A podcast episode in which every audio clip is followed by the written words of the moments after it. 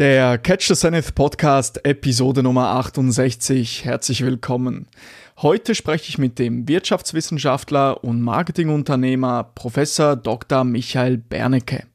Es war wirklich ein sehr, sehr interessantes Gespräch. Ich habe mir viele Notizen gemacht und wir sprechen konkret darüber, wie du deine Nische finden kannst, wie du deine Berufung finden kannst, dann auch über, also welche Geschäftsmodelle bzw. Geschäftsbereiche in der Zukunft interessant sein können und natürlich noch einiges mehr, das wir besprechen. Übrigens, sämtliche angesprochenen Bücher, die Timestamps und Links zu Professor Bernecke findest du in den Show Notes, Link in der Episodenbeschreibung. Und nun wünsche ich dir viel Spaß mit der 68. Episode des Catch the Zenith Podcasts. Catch the Zenith, der Podcast über Produktivitätssteigerung, effizientes Lernen, Wirtschaft und Gesundheit.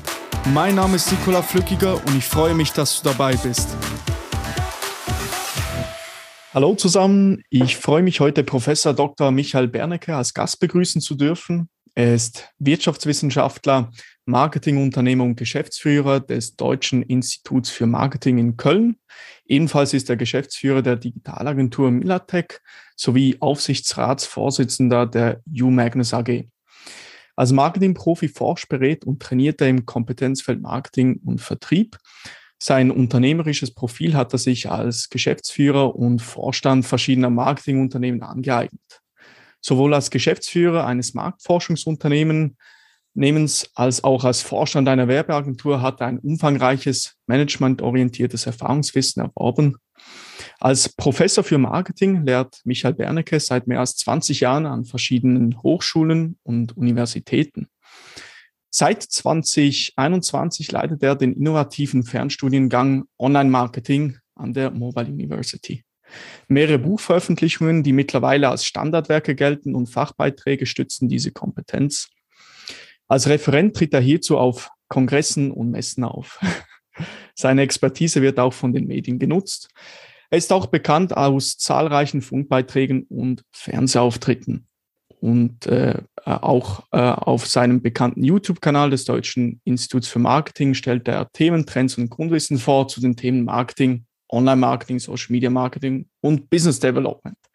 Lange Einführung. Ich würde mich heute freuen, mit Ihnen darüber zu sprechen, wie man sich am Markt erfolgreich differenziert und seine Nische finden kann, über den Einsatz von Podcasts im Marketing, ähm, wie ich in heutigen Zeiten als Einzel- oder größeres Unternehmen erfolgreich im Social Media Marketing oder Social Media Marketing betreiben kann, auch über ihre Rednerfähigkeiten und ähm, vielleicht ihren Werdegang und ein paar andere Dinge. Herzlichen Dank für Ihre Bereitschaft, mit mir heute zu sprechen, Herr Bernecke. Ja, gerne. Hallo, Herr Flücke. Ja. ja, das war ja komplette Vorstellung mit allem drum und dran. Ich werde sofort zwei Zentimeter größer. Ähm, ja, also lassen wir uns einsteigen. Gerne habe ich mir ein bisschen Zeit reserviert für ein intensives Gespräch. Herzlichen Dank. Ich würde gerne zuerst einmal ein wenig auf Ihren Werdegang zu sprechen kommen. Mich würde wundernehmen, ähm, wie kamen Sie dazu, eine akademische und unternehmerische Karriere äh, anzustreben und warum gerade im Bereich Marketing? Ja, ähm, manchmal kann man sagen, es war Glück, es war Fügung oder ja irgendwie so eine Kombination aus verschiedenen Kom äh, Faktoren. Ähm, ich habe ähm, klassisch BWL studiert, ähm, Ende der 90er Jahre in, in Siegen, Provinz voller Leben. Und das war damals der Slogan der Region. Und das Besondere dort war, damals gab es die ZVS-Zuteilung und ähm, ich glaube, es gab in Siegen 300 Studienplätze und wir haben mit 1400 Studierenden dort angefangen.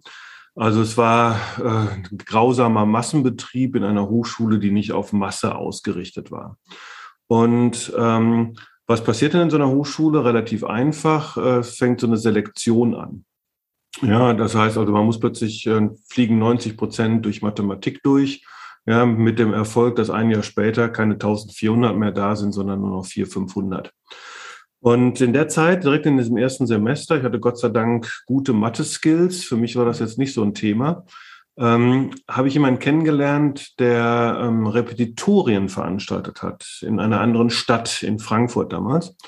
Und ähm, ja, der hat mich dann auf die Idee gebracht und das habe ich am Anfang auch mit dem zusammen gemacht. Dann haben wir tatsächlich in Siegen ähm, ähm, ja, Prüfungsvorbereitungskurse angeboten. Und damit habe ich mir dann mein Studium finanziert. Ähm, so, und das war eigentlich so der Einstieg, dass ich dann im, gegen Ende meines Studiums, heute weiß ich, was es ist, es war eine Copy-Strategie. Das heißt, wir haben alles, was an Prüfungen stattgefunden hat, haben wir Vorbereitungskurse für angeboten. Und haben fast, bei manchen Klausuren sogar fast 100 Prozent derjenigen, die in die Klausur gegangen sind, haben bei uns in den Kursen gesessen. Das heißt, mein Studium habe ich schon ähm, damit sehr lukrativ refinanzieren können durch erste unternehmerische Tätigkeit. Und dabei tauchte dann folgende Frage, das war ja Weiterbildung oder Bildung, äh, wie man die denn eigentlich vermarkten kann. Ja, so, und ähm, das war, ähm, da habe ich dann mal so, ne, im Studium lernt man das ja, mal in der Literatur zu schauen, was es da so gibt. Und es gab nichts dazu. Ja, also sehr erstaunlich, aber ähm, Ende der 90er Jahre gab es keine Literatur dazu, wie man Bildung vermarktet. Ne? Also aus diesem betriebswirtschaftlichen Fokus. Es gab viele institutionelle Auseinandersetzungen, aber ähm, dass das ein kommerzieller Markt ist, das hatte keiner wissenschaftlich bis dahin analysiert. Ja, und da habe ich dann, bin ich dann zu meinem Doktorvater gerannt und habe gesagt, hör mal, da gibt's nichts. Wie sieht das denn aus? Kann ich denn darüber promovieren? So, und wie das dann so ist, wenn man schon am Ende des Studiums gutes Geld verdient, ähm, war dann so eine wissenschaftliche Karriere ähm, so fest als Lehrstuhlmitarbeiter für mich irgendwie gar keine Option, weil da hätte ich schon damals auf ja, zu viel Einkommen verzichten müssen. Und dann habe ich dort extern promoviert. Das heißt, ich habe weiterhin meine Schulungs-, Beratungs- und Trainingstätigkeit gemacht und habe dann dabei über Bildungsmarketing promoviert. Und das war sozusagen, ja, so kam das zusammen. Das war eigentlich eher ja, Zufall, Glück, war so eine Kombination aus verschiedensten Faktoren. Äh, jetzt könnte ich natürlich sagen, so ein bisschen Selbstmarketing betreiben, ja, alles strategisch geplant. Ich wusste schon mit, keine Ahnung, mit 14, wie meine strategische Karriere verlaufen sollte. Ähm, nein, völliger Blödsinn. Das hat sich zwar alles irgendwie so gerichtet, aber äh, die Kombination habe ich dann aber auch so weiter fortgesetzt. Ja, ich hätte ja irgendwann mal sagen können, so jetzt lässt du dich irgendwo anstellen und fertig aus. Aber ich habe da Geschmack dran gefunden und dann war das Unternehmergehen auch nicht mehr aus mir rauszutreiben und ähm, habe dann da an der Stelle so weitergemacht. Mussten Sie zu dieser Zeit schon, bevor Sie Professor wurden, dass Sie so eine gewisse überdurchschnittliche Fähigkeit mitbringen, zu lehren, Leute zu begeistern für diese, für die Marketingwelt? Also was meine Kernkompetenz damals schon war, das, das habe ich halt in dieser Repetitoriumszeit gelernt. Was ich da ja gemacht habe, war relativ einfach. Ich habe mir einfach alle Klausuren angeschaut, die vorher in dem Fach gestellt worden sind und habe die Cluster identifiziert. Über welche Themen wird permanent äh, geprüft und habe das dann äh, zusammengeführt, fokussiert, also auf den Punkt gebracht. So nach dem Motto, du musst nicht 100 Seiten lesen, sondern ich zeige dir auf einer Seite, was du lernen musst. Und diese Fähigkeit, die hat sich auch durch mein ganzes Unternehmerleben durchgezogen. So nach dem Motto, wie kann ich etwas einfacher machen? Wie kann ich es auf den Punkt bringen? Ähm, natürlich muss ich irgendwann im Leben äh, mal darüber nachdenken, wie kann ich ähm, die 99 Prozent äh, Qualität liefern.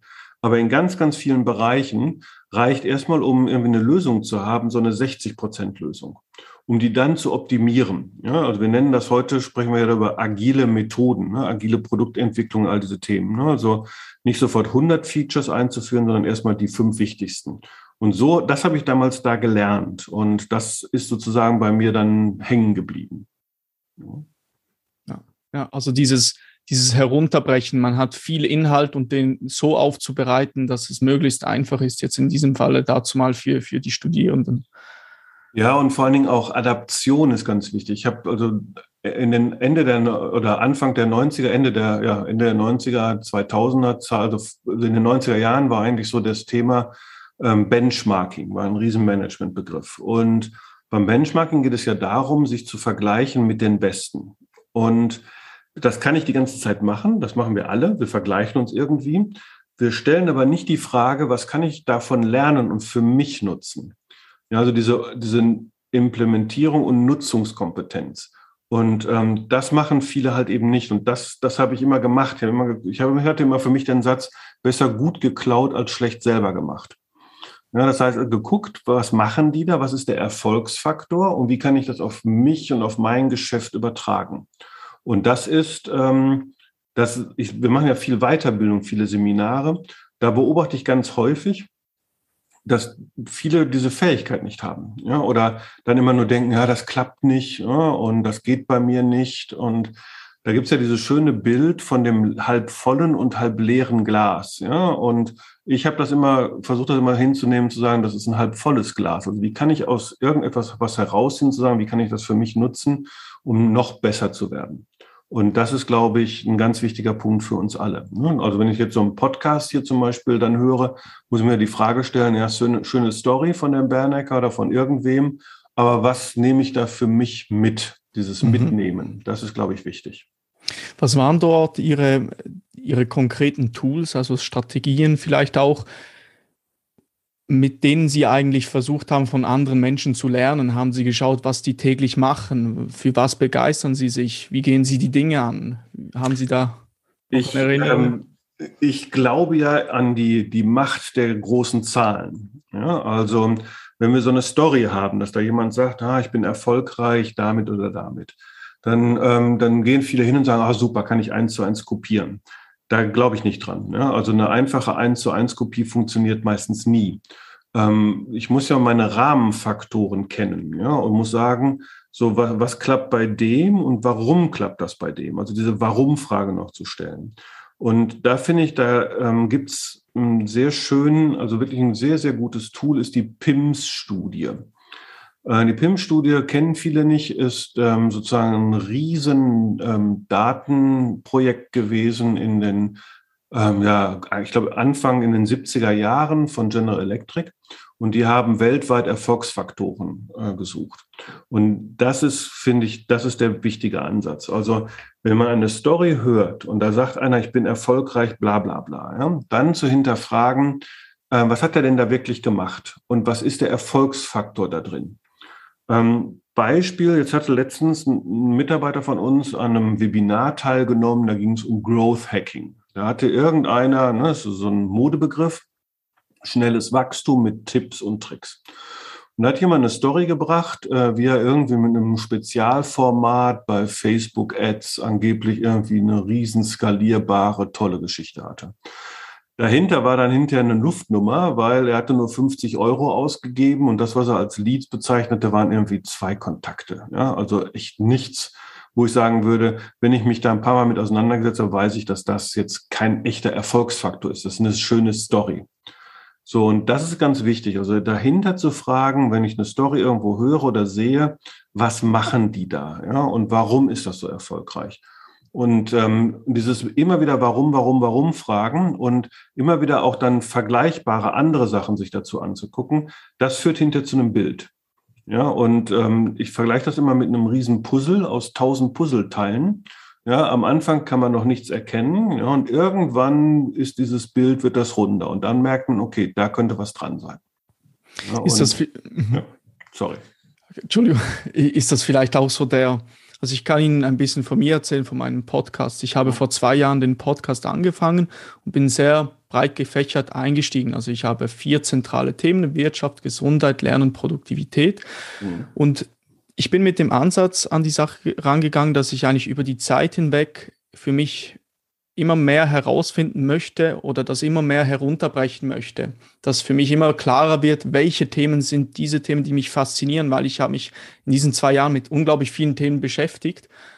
Und was, was würden Sie da vielleicht jemandem mitgeben oder mir mitgeben? Was könnte man da äh, machen, um seine Berufung zu finden oder die Themen zu finden oder seine Nische zu finden, sagen wir so?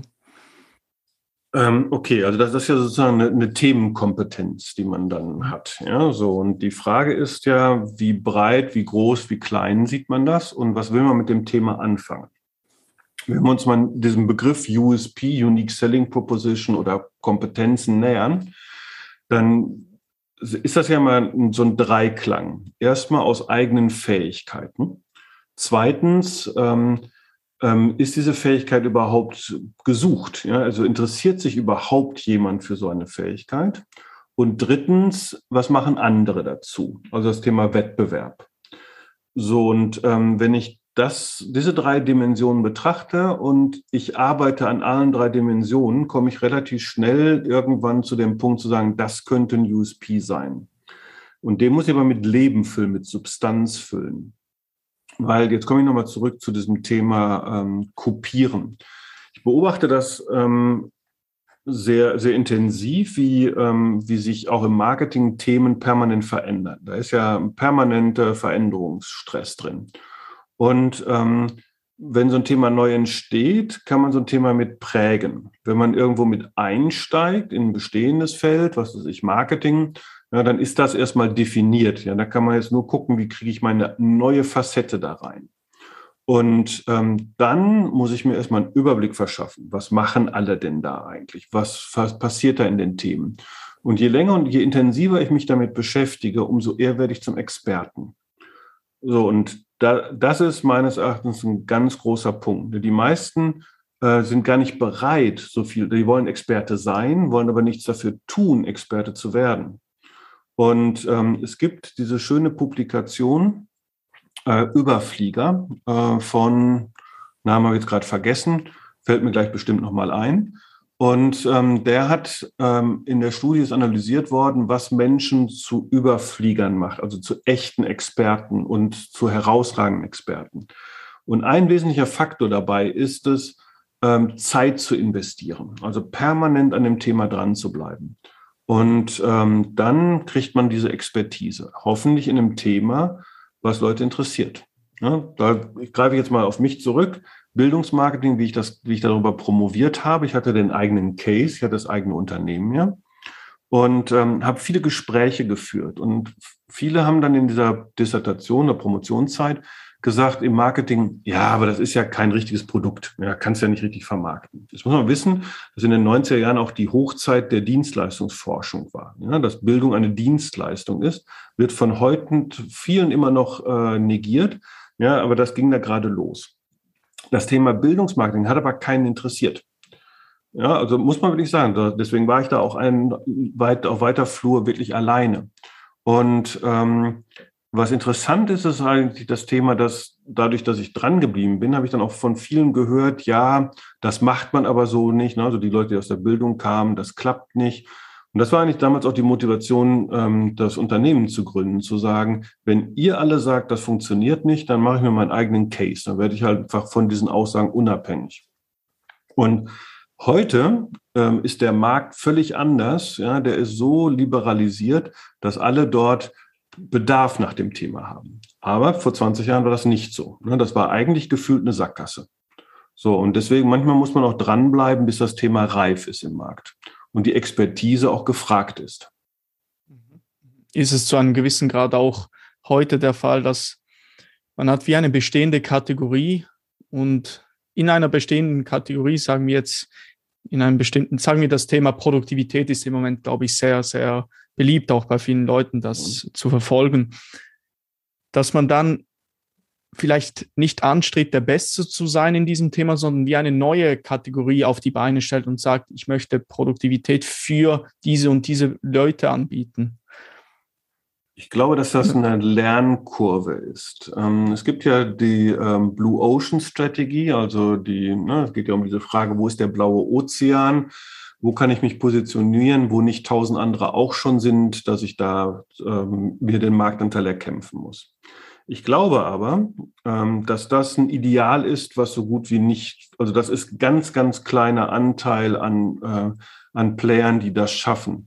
Insbesondere, weil es auch ähm, kapitalintensiv ist. Ich glaube, der Weg, ähm, erstmal zu sagen, so ich gehe jetzt in so ein Segment hinein, bleiben wir beim Marketing oder wie war das jetzt Produktivität? Ich gehe jetzt in das Thema Produktivität hinein und verschaffe mir jetzt erstmal einen Überblick. Ich schwimme erstmal mit. Das wäre sozusagen so dieser erste Ansatz, ja, mitschwimmen im, im großen Wettbewerb, um mal zu gucken, was läuft denn da ab? Auch mal zu analysieren, wie, wie verstehen andere das Thema Produktivität? Wo, wo, wo sind die Bedarfe der Kunden? Und dann zu schauen, wo könnte ich da eine Lücke finden, wo meine Kompetenzen, meine Fähigkeiten, die ich dann dabei auch gerade aufbaue, dann ähm, fruchtbar einbringen kann. Und dann das Thema weiterentwickeln. Ja, das, ich nenne das immer Game Changen. Ja, also ein Game Changer ist ein Unternehmen, was halt eben in bestehenden Segmenten dann halt eben, jetzt bleiben wir bei dem Thema Produktivität, das Thema neu entwickelt ja, oder weiterentwickelt, auf eine andere Art und Weise kundenorientierter bespielt. So, das ist, glaube ich, ein Thema, mit dem man sehr erfolgreich agieren kann. Ich glaube, dass der Case viel, viel häufiger anzutreffen ist als dieser blaue Ozean, völlig mhm. neuer Markt, wo es noch gar keinen gibt. Also das könnten Sie vielleicht Leuten auf den Weg mitgeben, die einfach mal mit einem Thema mitgeben und dann auf dem Weg ein wenig herausfinden, wo vielleicht ja, Potenzial besteht. Genau, reden, reden, reden, schauen, schauen, schauen, alles analysieren. Natürlich glaubt man immer, wenn man eine neue Idee hat, man ist genial und nur ich habe die Idee, die anderen nicht. Aber ähm, in der, ich habe jetzt keine Ahnung, 25 Jahre bin ich, habe ich jetzt Bachelor, Master, Diplomarbeiten betreut. Ja, und sage immer jedem Studierenden, ähm, so schlau bist du nicht, ja, dass du als Erster auf diese Idee kommst. Ja, deswegen recherchiere mal, wer diese Idee schon hatte. Und das so ein bisschen so demütig an die eigenen Sachen rangehen. Ja, und mhm. wenn man das so macht, dann findet man doch irgendwann die Lücke. Ja wie ich das gerade geschildert habe, ne? Bildungsmarketing ja lang gesucht, bis ich Lücke gefunden habe. Ähm, aber äh, manchmal hilft einem der Zufall auch. Ja? Ich habe da auch nicht irgendwie die Welt komplett neu erfunden, ja, sondern habe die dann auch weiterentwickelt. Ja? So, und das ist, das kann, glaube ich, jeder machen. Ja? Wenn ich mir an diesem Produktivitätsthema jetzt dranbleibe, sagen, wo ist denn jetzt die Facette, die es mir ermöglicht, kommunikativ äh, mich zu differenzieren und eine bessere Lösung zu haben als die Wettbewerber?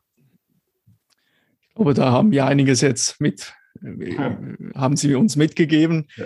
Ähm, einen Schritt weiter zu gehen. Mich, mich, würde interessieren, Sie sind Professor, Herr Wernicke. Mhm. Ähm, ich bin mehr oder weniger mit den formellen Abläufen vertraut, also was es alles benötigt, oder man muss Bachelor, Master, Doktor und so weiter mhm. absolvieren. Was sind aber die spezifischen Herausforderungen, die auf einem zukommen, wenn man es anstrebt, Professor zu werden? Im täglichen Arbeiten vielleicht was, was sollte man vielleicht für eine Person sein, wenn man es anstrebt, Professor zu werden? Jetzt also gerade im Wirtschaftsbereich. Für, für, die, für diese wissenschaftliche Karriere. Also jetzt muss man sich folgende Frage stellen. Ich glaube, die Frage muss sich aber jeder individuell stellen. Ja, und bei mir war das eigentlich ein, ich will jetzt nicht sagen ein Zufallsprodukt, ja, sondern das war halt eben die, diese, diese Kombination von glücklichen Faktoren. Ähm, ich hatte dadurch, dass ich, ich versuche das mal von, von mir selber aus zu äh, erzählen, was ich da gemacht habe.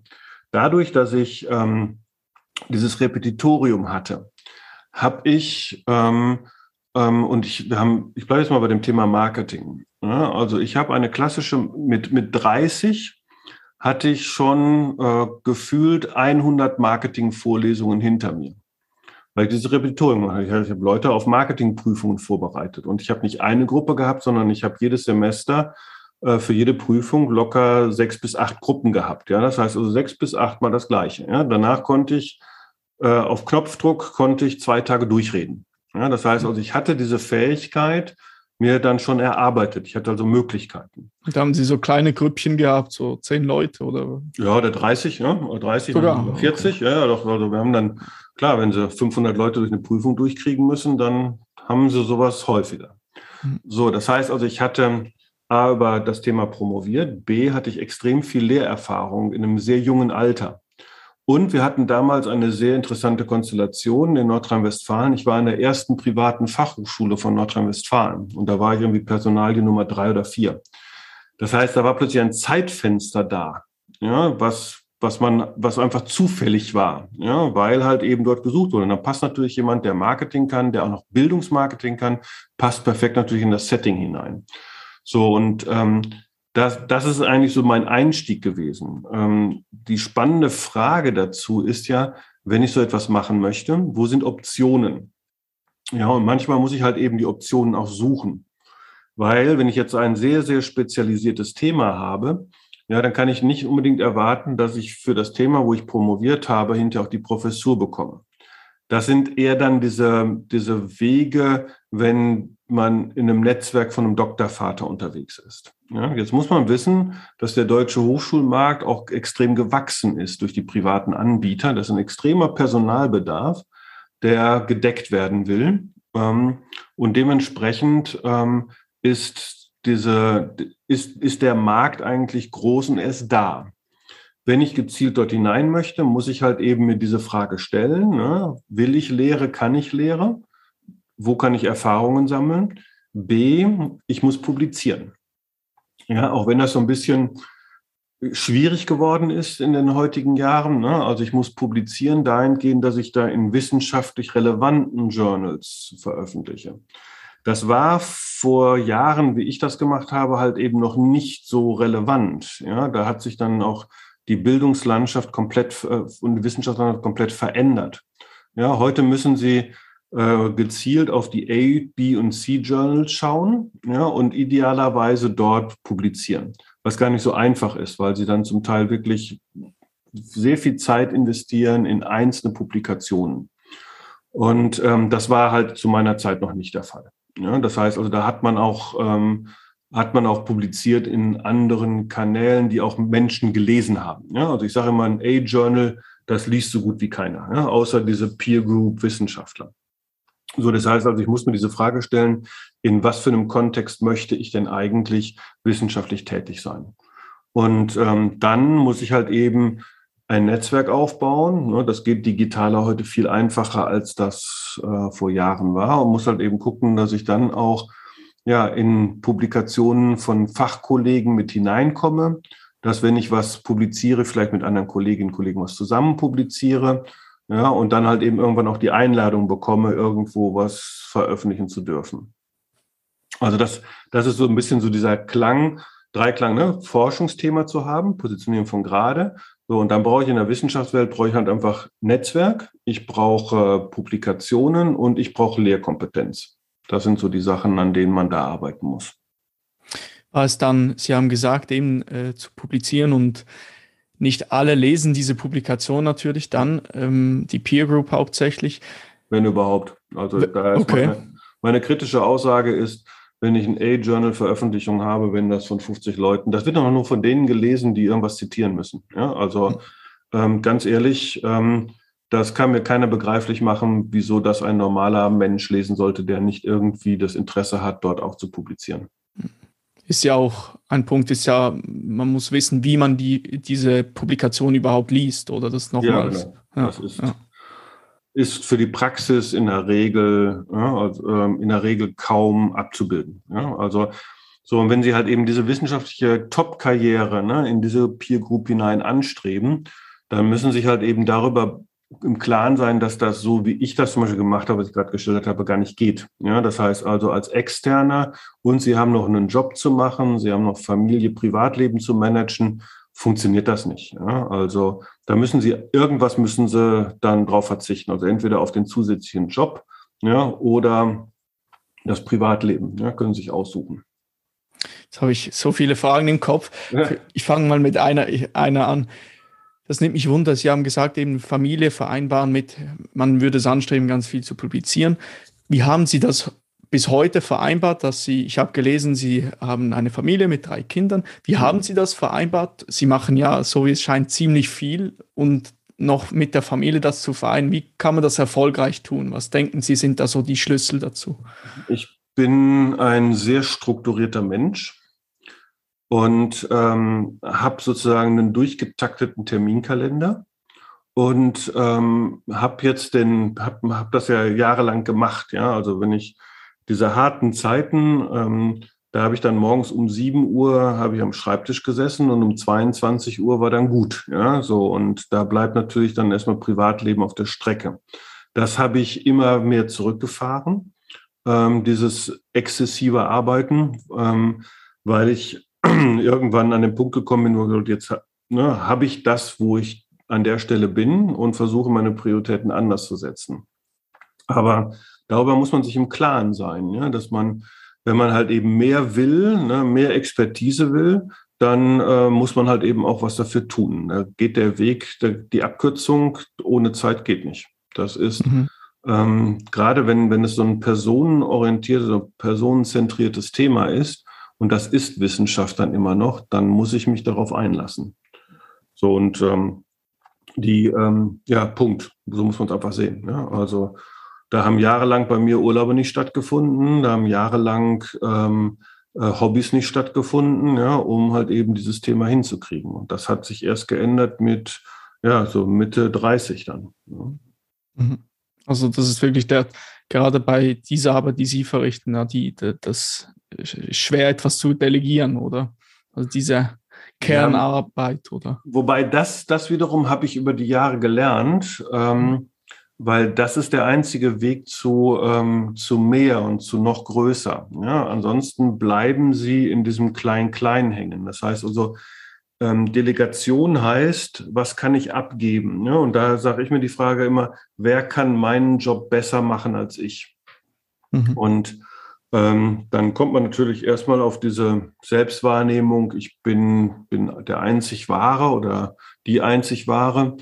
Ähm, aber äh, das stimmt natürlich nicht. Ja? Das heißt, ähm, ich muss mir dann schon die Frage stellen, was kann ich abgeben? Wo kann mir jemand helfen? Wo kann ich vielleicht Menschen mit integrieren in Prozesse und Strukturen? Und dann halt eben das dann auch weiter zu skalieren. Mhm. Und im Zweifelsfall bedeutet das, wenn ich jemandem eine Aufgabe übertrage, und sage, kannst du mir das und das mal recherchieren? Dass wenn er mit dem Ergebnis kommt, wo ich nicht mit zufrieden bin, muss ich ihm ein gutes Feedback geben können, damit er das verbessern kann. So, und das lernen, lernen die wenigsten in der Wissenschaftswelt übrigens. Ja, also ich sage ja immer, da wird über, über Führung und Kommunikation gesprochen und selber lernt man das dort nicht. Das lernt man im Leben. Ja, und mhm. das ist der einzige Weg hinterher zu sagen, ähm, ne, ein Team zu führen oder halt eben größere Teams zu führen, wenn ich gut abgeben kann. Hm. Also dieses Zwischenmenschliche, das sehr wichtig ist, die Leute zu empathisch zu führen auch. Ja. ja, ja. Ähm, vorhin haben Sie gesagt, eben mit den Publikationen, man erreicht nicht so viele Leute. War das auch dann ein Grund, einen Schritt weiter zu gehen und anzufangen mit dem Deutschen Institut für Marketing, ähm, bei dem Sie Geschäftsführer sind? Was, war das aus dem entstanden oder wie kam das äh, zustande? Ja, das, das war eigentlich eine andere Frage. Das war die Frage, ich war Vorstand von einer Werbeagentur oder Mitvorstand in einer Werbeagentur, wo die Story damals war, Börsengänge, so die Dotcom-Blase ja, und Kommunikation zu begleiten. Und damals veränderte sich schon der Werbemarkt massivst ähm, weil halt durch Technologie und alles wurde halt eben anders gearbeitet. Und ich habe mir dann die Frage gestellt, was, was wollen Menschen oder was brauchen Menschen im Marketing eigentlich? Und das waren zum damaligen Zeitpunkt, heute ist das ein bisschen anders, war einmal Know-how und Wissen äh, über Märkte, über Kunden. Brauche ich heute auch, aber mache es auf eine andere Art und Weise. Also Marktforschung. Dann brauche ich Beratung Support bei der Frage, wie kann ich das implementieren und umsetzen. Und ich brauche Training, um mich weiterzuentwickeln und meine Teams weiterzuentwickeln. Und auf den drei Säulen haben wir das Deutsche Institut für Marketing aufgesetzt, mit diesem Anspruch, sehr praxisorientiert, sehr nah an den Menschen, ähm, Marketing in die Organisationen hinein zu transportieren und die Organisation zu befähigen, marktorientiert zu handeln. So, das, das war, war der ursprüngliche Ansatzpunkt dazu. Ja. Und den eigenen Case zu haben, den ganzen Kritikern zu beweisen, dass man Bildung tatsächlich vermarkten kann. So, das war eigentlich die, die Fragestellung, die daraus entstanden ist. Und damit halt eben auch so ein bisschen eine wirtschaftliche Unabhängigkeit zu bekommen äh, von ähm, hier Projektauftrag, da eine Anweisung entgegennehmen zu müssen, irgendwas zu machen. Ja, das heißt, eine Organisation aufzubauen und halt eben nicht nur Theorie darüber zu sprechen, wie das geht, Unternehmertum, sondern auch wirklich zu machen. Mhm. Und zu diesem Zeitpunkt, also schon sehr früh, waren Sie komplett unternehmerisch tätig und nie, nie eigentlich angestellt in dem Sinne, dass Sie einen normalen Beruf verübt haben? Oder war das für Sie auch klar, dass Sie das so wollen?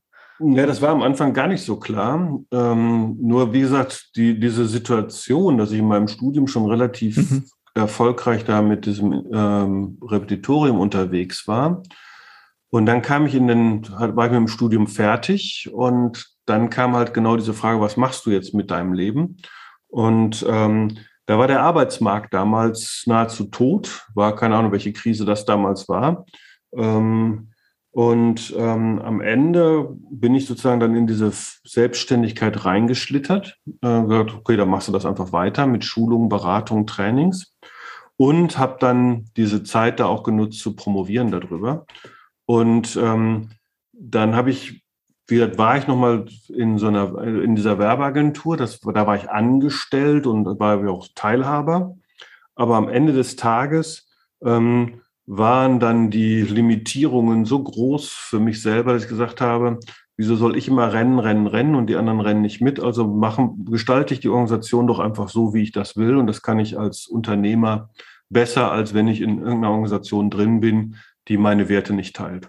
Ja, und ähm, aus der heutigen Perspektive sagen, wärst du besser noch mal vier, fünf Jahre über die Dörfer gezogen und sich hättest dich hier noch anstellen lassen, da noch anstellen, um noch mehr zu lernen. Ja, so musste ich mir alles immer selber beibringen. Ähm, und war ein mühseliger Weg, aber hat am Ende des Tages dann funktioniert. Ist das vielleicht für einen jungen Menschen interessant, dass man sich bewusst zuerst vielleicht ein Jahrzehnt anstellen lässt, um Erfahrung zu sammeln in dem Bereich, wo man hin möchte, dass man vielleicht auch mit, mit Kunden Kontakt aufbaut und so vielleicht mit jemandem Kontakt knüpft und zusammen ein Unternehmen aufbaut. Ist das etwas, das Sie vielleicht sinnvoll also, finden oder? Ich empfehle das, also ich sehe das ja auch, ähm, wer hat unsere Organisation auch in den letzten Jahren verlassen und hat sich dann auch selbstständig gemacht. Das war sicherlich bei einigen ähm, sehr hilfreich, was wir hier gemacht haben. Ähm, insbesondere, weil wir hier auch sehr selbstbestimmtes Arbeiten fördern. Ja? Ähm, ich, kann, ich mag jetzt nicht jemandem vorschreiben, wie er das zu machen hat. Ja? Ähm, aus, ich kann ja nur aus meiner Wahrnehmung ähm, berichten, was ich so gesehen habe. Ähm, ein Unternehmen zu strukturieren und aufzubauen, ähm, beinhaltet nicht nur dieses Thema USP und, ähm, und Know-how zu haben, sondern auch, wie gehe ich mit anderen Menschen um, wie gestalte ich Prozesse, Strukturen, Systematiken und da ist es hilfreich, doch mal zu sehen und selbst zu erleben, wie das in anderen Organisationen funktioniert. Ja, ich finde das immer sehr kritisch, wenn, wenn Leute ähm, sich aufschwingen und erzählen, wie man Unternehmen skalieren könnte, die noch nie in Organisationen richtig gearbeitet haben. Ja, so natürlich kann ich sagen, hey, ich bin 20, ich bin der Beste, der Tollste und ich erkläre euch jetzt mal, wie die Welt funktioniert. Ähm, in bestimmten Strukturen ist es aber einfach so, dass bestimmte Dinge nur dann funktionieren, wenn ich den Kontext kenne, wenn ich auch weiß, mit welchem Problem ich da zu tun habe. Ganz viele Sachen sehen auf so einer PowerPoint-Folie super aus, funktionieren dann aber in der Realität nicht. Nicht, weil ähm, die Idee schlecht ist, sondern weil einfach die Rahmenbedingungen dagegen sind. Und ähm, das lernt man meines Erachtens nicht im Lehrbuch, das lernt man auch nicht durch Zuhören, sondern das lernt man durch eigene Erfahrung. Hm, was meinen Sie mit Rahmenbedingungen? Ähm, machen wir es mal relativ einfach. Ähm, Sie haben, ich werde permanent bei LinkedIn kontaktiert von irgendwelchen Leuten, die sagen, ach, ähm, wir haben hier eine tolle Softwarelösung und die müssen Sie doch mal irgendwie anwenden. Da kann ich nur sagen, wir haben hier schon einen Flohzirkus von, von Anwendungen. Und ähm, deine Anwendung, da muss ich einen Pre-Test hier machen. Da muss ich mindestens drei Leute in den Piloten hier mitnehmen. Da muss ich das ganze Ding ausrollen. Damit muss ich dann erstmal auch selber überprüfen mit den Leuten hier, ob deine Lösung wirklich besser ist und effizienter ist als die Lösung, die wir jetzt haben. Und diese ganzen Kosten und diesen Aufwand, auch den Menschen wieder zuzumuten, mit was Neuem ähm, sich auseinandersetzen zu müssen, sorgt dann vielleicht für, ich sage, vielleicht ist das eine gute Lösung, aber ist nicht meine Priorität, weil wir hier gerade andere Prioritäten haben. Und das verstehen viele nicht. Ja, die sagen, der muss das doch machen und der muss sich damit auseinandersetzen. Ich kann nur sagen, nee, muss ich nicht, weil meine To-Do-Liste besteht aus 6.500 Punkten als Unternehmer und eben nicht nur aus einer Geschichte. Und das ist, glaube ich, äh, wichtig zu lernen, dass halt eben eine Organisation ein Mikrokosmos für sich ist. Kurze Unterbrechung. Hast du Lust, jeden Montag eine E-Mail von mir zu erhalten? In meinem Newsletter, dem Zenit Montag Newsletter, möchte ich dir Tipps und Tricks rund um das Thema Produktivität mitgeben. Ich möchte dir zeigen, wie du gesund und glücklich erfolgreich sein kannst, also möchte dir dort Strategien und Tools liefern. Und ebenfalls teile ich mit dir hilfreiche Beiträge aus dem Internet, zum Beispiel eine Podcast-Episode, die ich spannend fand, oder ein Artikel. Und falls du dich für den Newsletter anmelden möchtest, kannst du gerne auf den Link in der Episodenbeschreibung klicken, dann wirst du weitergeleitet zum Anmeldeformular. Übrigens, sämtliche früher versendeten Ausgaben findest du auf meiner Webseite unter Newsletter. Vielen Dank und jetzt geht's weiter mit dieser Episode. Wie haben Sie, ähm, Professor Bernecke, ähm, das Deutsche Institut für Marketing weiterentwickelt über die Zeit. Also ich habe gesehen, sie bieten zahlreiche Zertifikat, äh, Zertifikatslehrgänge und Seminare an. Waren das zu Beginn auch schon so viele? Wie haben Sie strategisch weitergebracht? Ähm, wir haben wir haben, wir haben das relativ einfach aufgestellt. Wir sind gestartet mit ersten Basisangeboten. Ne? Wir haben Kundenzufriedenheitsmessung gemacht. Wir haben Kunden begleitet, größere Kunden, ähm, und haben mit denen gelernt, weil die uns auch gefordert haben. Ja, also ähm, wir sind am Anfang, hatten Glück, wir hatten ähm, von Anfang an zwei Kunden, mit, für die wir heute noch arbeiten. Ja, also fast 20 Jahre äh, begleiten wir die jetzt. Mal mehr, mal weniger. Ja, das, das ist einfach so. Ja, und haben dann mit denen uns weiterentwickelt und haben auch nie aufgehört, uns weiterzuentwickeln. Ja, man kann ja auch immer bequem werden und sagen, so, das reicht jetzt. Ne? So, und ähm, wir, wir haben Folgendes gemacht. Wir, wir, haben, wir haben nie Nein gesagt. Wir haben gesagt, okay, wenn wir bei einem Kunden einen guten Service-Level zur Verfügung stellen. Und der heißt, der Kunde ruft um 8 Uhr an, dann hat er hoffentlich um 8 Uhr jemand am Telefon. Und wenn jemand um 9 Uhr ins Büro kommt, dann wird er um 10 nach 9 angerufen. Ja, so, das heißt also, wir haben extrem hohen Service-Level gehabt, weil, ne, ich sage immer so, der Blinde unter den Einäugigen, wir waren fachlich nicht unbedingt besser als andere, wir waren aber einfach schneller, wir waren effizienter, wir waren kundenorientierter.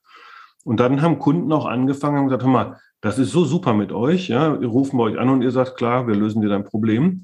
Und dann haben die uns mit neuen Problemen konfrontiert. Und da haben wir dann auch nicht Nein gesagt, haben gesagt, ja, nee, kann ich nicht, will ich nicht, sondern haben gesagt, okay, Jetzt denken wir mal drüber nach, wie wir das Problem gelöst kriegen.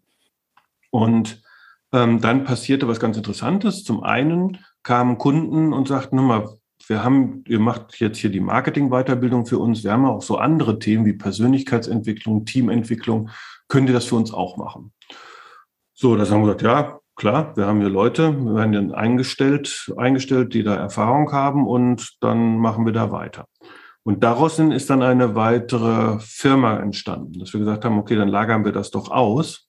Deswegen sage ich immer so, ich bin Geschäftsführer und Gründer vom Deutschen Institut für Marketing, aber wir haben dann angefangen, Geschäft plötzlich zu machen, was gar nicht mehr mit Marketing zu tun hatte. Und haben das dann ausgelagert, haben eine extra Tochtergesellschaft gegründet, weil wir gesagt haben, da können wir die Expertise viel besser ansiedeln. Und es macht auch viel mehr Sinn dort, ähm, das auch zu trennen, ja, weil ich kann keinem klar machen, dass ich Nachfolgeberatung mache oder Teambuilding mache ähm, vom Deutschen Institut aus für Marketing. Also das heißt, wir haben dann eine Tochtergesellschaft genommen. Das waren eigentlich und haben dann immer auch verantwortlich das Team mit ins Boot geholt. Ja, das heißt also, ähm, mir hat mal irgendwann ein Mitarbeiter gesagt, du, ich habe das Gefühl, ich kann hier viel mehr entscheiden als die Marketingverantwortliche hier von unserem Kunden, die 160 Millionen Euro Umsatz machen. Und das war das Grundprinzip eigentlich immer, sehr schnell alle immer ähm, dabei zu haben im Sinne von, du kannst hier entscheiden, ne? du musst auch hinter gerade stehen für die Entscheidung, aber dadurch konnten wir relativ schnell wachsen ähm, und haben uns immer eine Unabhängigkeit bewahren können, ne? dass wir immer gesagt haben, ne, das Team und das Unternehmen geht vor wir sind top kundenorientiert, aber wenn der Kunde übergriffig wird und uns ähm, drängt, ja, dann sind wir auch in der Lage, mal Nein zu sagen. Ja, so und ähm, haben daraus dann gelernt und haben dann zum Beispiel noch vor fünf Jahren noch die Digitalagentur hinterher gegründet und das Geschäft dorthin ausgelagert, weil wir gesagt haben, das macht Sinn, das zu trennen und sich besser zu positionieren. Und auch dort mit selbstentwickelten Mitarbeitern ein Team aufgebaut, was das halt eben umsetzen kann.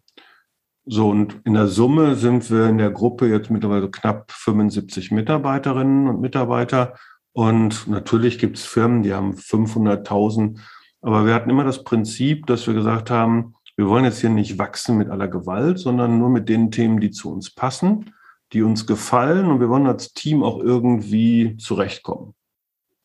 So, das mhm. ist komplexe Aufgabenstellung. Ne? Da hätte ich mir das Leben auch an einigen Stellen mal einfacher machen können. Aber so sind wir doch ganz entspannt bei dem Thema Weiterentwicklung ähm, ähm, dabei. Und wie gesagt, das hört nicht mhm. auf, es geht immer weiter.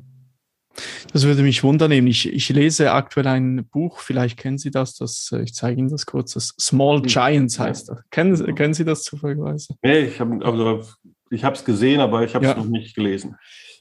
Und dort geht es eigentlich ein wenig um den Punkt, dass gewisse Unternehmen zum Teil bewusst, aber auch auf schmerzhafte Art und Weise lernen mu mussten, dass Wachstum nicht alles ist. Also das Buch heißt ja auch Companies that choose to be great instead of big.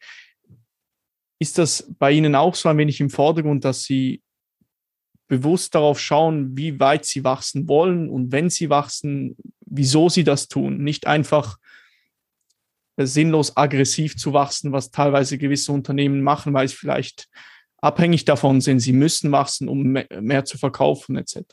oder überhaupt zu verkaufen. Also grundsätzlich bin ich für Wachstum. Ja, also es wird ja manchmal so in Frage gestellt, aber es gehört, ne, ich bin ja klassischer BWLer, gehört zu den drei Existenzbedingungen, Rentabilität, Liquidität und Wachstum.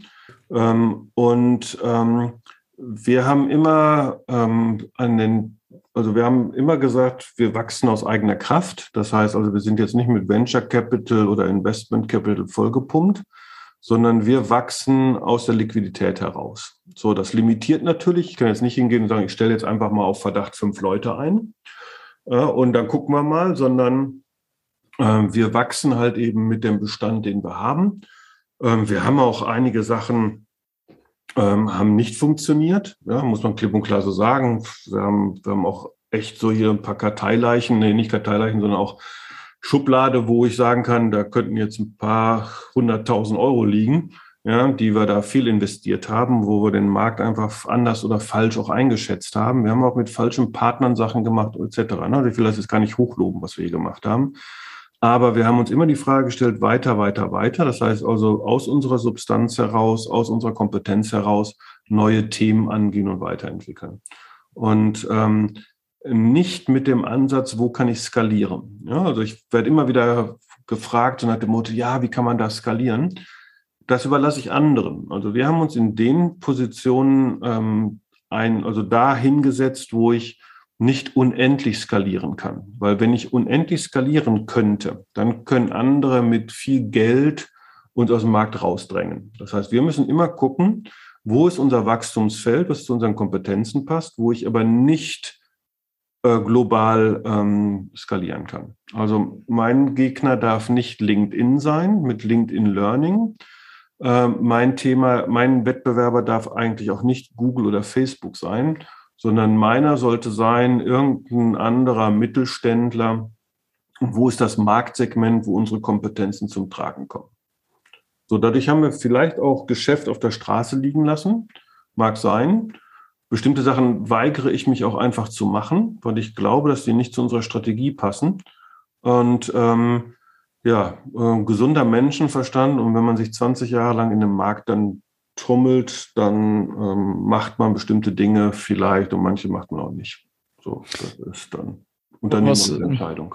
Was, was denken Sie, ist das vielleicht auch abhängig davon, eben zum einen von den Besitztumsverhältnissen, also wenn man alleiniger äh, Eigentümer ist des Unternehmens, man ist und dazu kommt, man ist vielleicht spezialisiert in einer Sache, also sehr, sehr gut und auch, ähm, dass man, wenn man wächst, eben sehr durchdacht wächst. Sind das so vielleicht ein paar Faktoren, die, die wichtig sind in diesem Zusammenhang? Ja, einerseits, na, ja, ich bin natürlich, sage jetzt mal so, das ist Fluch und Segen zugleich. Ne? Also zum einen fehlt mir der regelmäßige Counterpart. Ähm, um Strategie weiterzuentwickeln. Ne? Weil wenn man ne, ein kleines Team ist und am Ende des Tages 70 Leute ist, kleine Pommesbude, ja, dann, ähm, dann dreht man sich schon in seinem eigenen Kreis und ist darauf angewiesen, neue Impulse zu bekommen.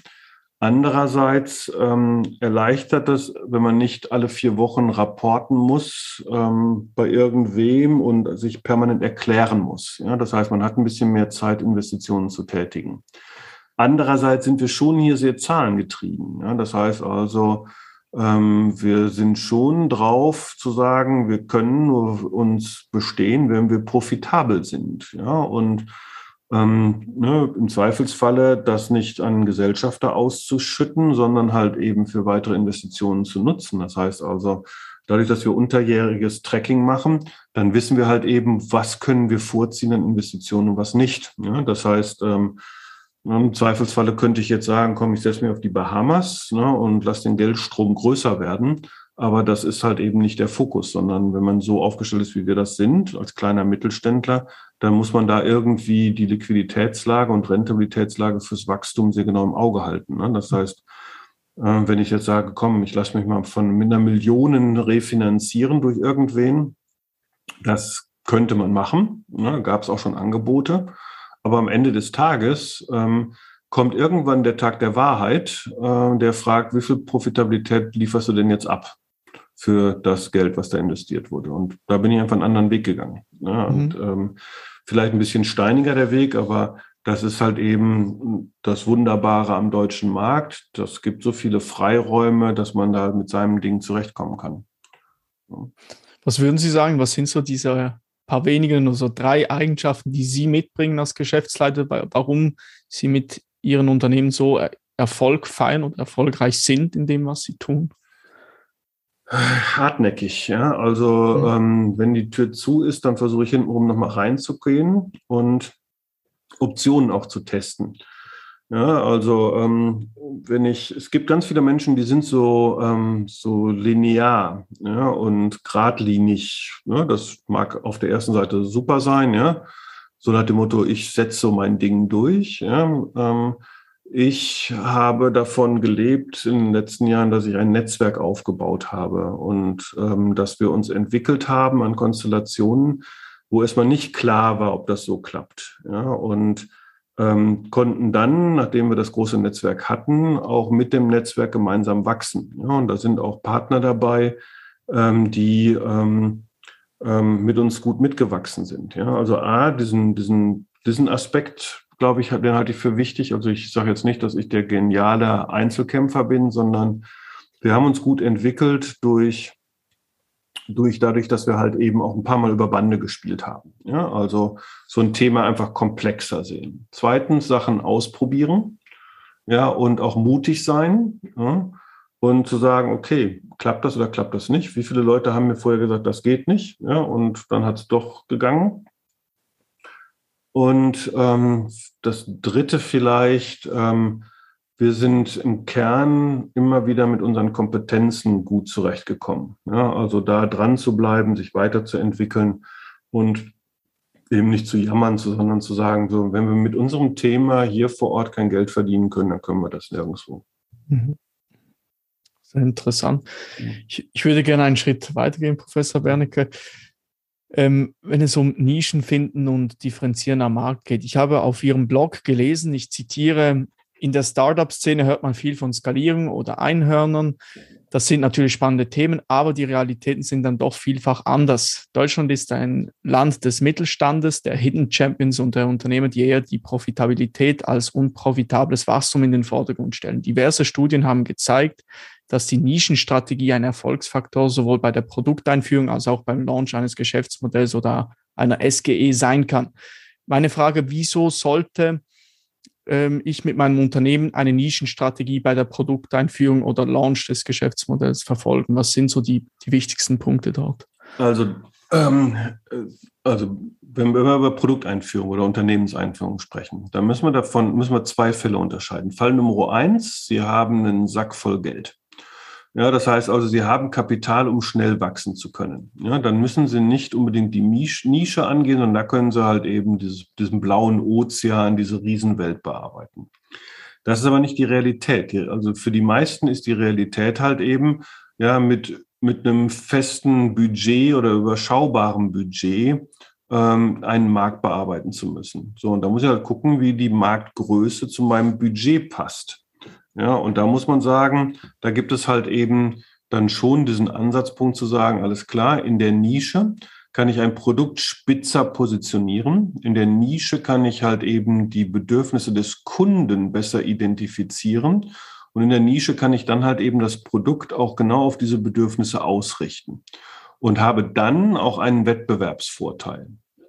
Beispiel jetzt an unserem eigenen Unternehmen. Wir haben ein latentes Problem äh, mit bestimmten Themen äh, aufgrund unserer eher allgemeineren Positionierung. Wenn ich jetzt sagen würde, ich bin ähm, der Spezialist für ähm, Marketing in TikTok, ja, dann würde ich wahrscheinlich mit dem Thema äh, besser wahrgenommen werden. Wir haben aber hier in unserer Agentur Social Media Experten sitzen. Wir betreuen auch TikTok-Kanäle. Und wir können halt eben für Unternehmen dort eine Dienstleistung anbieten. Wir sind aber nicht der Experte. So, Die Nischenstrategie hat also den Vorteil, dass ich besser wahrgenommen werde bei den Kunden, die sagen, ich brauche nur TikTok. So, wir müssen den Weg anders gehen. So, und ähm, das ist genau dieses Thema. Wenn ich also irgendwo spitz rein möchte, ja, komme ich schneller vorwärts mit so einer spezialisierten ähm, Strategie. Problem wird dann nur irgendwann, ist die Nische groß genug? Ja, so, also ne, je größer die Nische ist, umso besser funktioniert das. Ja, und irgendwann kommt man an den Punkt, sagen, okay, die, diese Positionierung habe ich jetzt ausgefüllt, jetzt muss ich mich anders umgucken. So haben wir es dann halt mit zwei Tochtergesellschaften gemacht, ja, dass wir gesagt haben, okay, dann ziehen wir das da raus. Ja, und das war auch der richtige Weg. Ja, das, das, das haben wir gemerkt. Das U Magnus und Milatech war genau, das. Genau, ne? Ja. Da haben wir wirklich gemerkt, da ging das Geschäft erst so richtig los, nachdem wir nicht nur Marke gebildet hatten, sondern auch eigene Gesellschaften, einmal eine Aktiengesellschaft und einmal eine GmbH gegründet haben. Da war das für die Kunden auch besser greifbar zu sagen, alles klar, haben wir jetzt verstanden, ihr seid Digitalagentur, ihr beratet nicht großartig, sondern ihr macht das auch. Ne? Während wir im DIM eher diesen Beratungsansatz haben, und dann kamen Leute wie, wie ihr macht das auch. Ne? So, jetzt habe ich eine klare Kommunikation, kann sagen, wir beraten dich, ne? wir machen Research, wir machen dir Konzept Umsetzung können wir dich auch begleiten. Das macht aber unsere Tochtergesellschaft, das andere Team. Oder du gehst zu jemand anders. Ne? Eine viel saubere, viel bessere Kommunikation als vorher überhaupt nur abbildbar. So, weil die Nische halt eben dann ähm, was anderes braucht als die andere Nische. So, und, und in diesem Diskurs ist ja jeder. Ne? Und ähm, das, das ist auch der, der Fall, der viel häufiger in Deutschland vorkommt, als dieser Fall weißes Blatt Papier und ich kann mir mal irgendwie den Weltmarkt zusammenbauen. Das passiert relativ selten.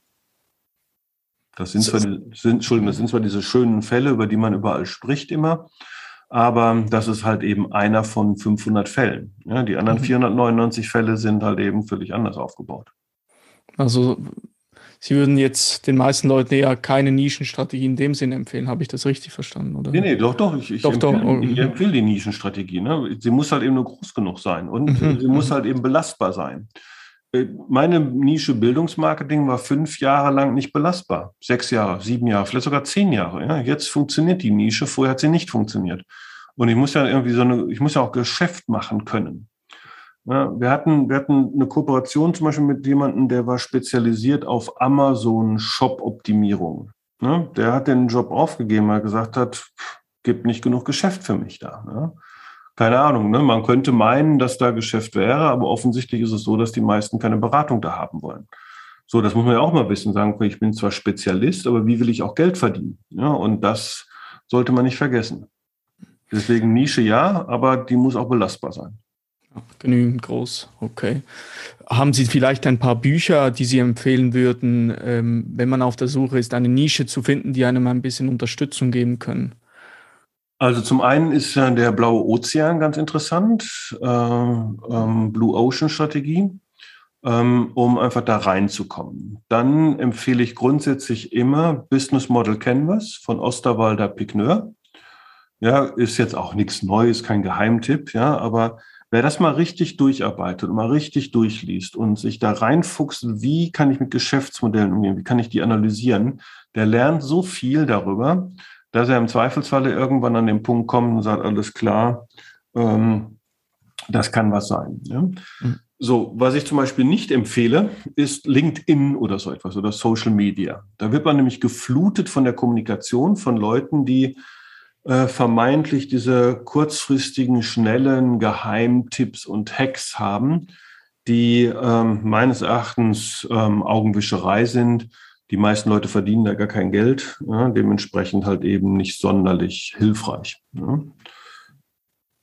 So, das sind, das sind meine die beiden Hauptbücher. Ne? Ich keine Ahnung, ich habe zwar ewig viel, ewig großes Bücherregal und hunderte von Büchern, die ich auch alle gelesen habe und keine Ahnung, in wie vielen ich schon mitgeschrieben habe. Aber die beiden finde ich sehr, sehr gut, weil sie halt eben erstmal auf den Punkt bringen, wenn man sich über Positionierung und Strategie auseinandersetzen möchte, ja, wenn wir darüber sprechen. Also sicherlich Blue Ocean Strategy, sagten Sie, ja. und Business Model Canva, diese zwei. Genau. Es gibt von Osterwalder auch ein explizites Buch zum Thema Positionierung und USP, ähm, Value Proposition Design. Das finde ich persönlich aber nicht so gut. Ja, also das, ich glaube, dass dieses Thema Geschäftsmodell, Business Model Canvas mhm. hilfreicher ist. Dem hat man eigentlich mal eine gute Basis, von der man ausgehen kann. Ja, genau. Okay. Okay. Wenn man einmal mhm. verstanden hat, wie das funktioniert mit Geschäftsmodell, dann stellt man ja auch die richtigen Fragen. Mhm. Wenn dann einer erzählt halt, ah, super Case und ganz toll, das du skalieren, ja, dann stellt man genau diese Frage, womit willst du eigentlich Geld verdienen und ist das belastbar?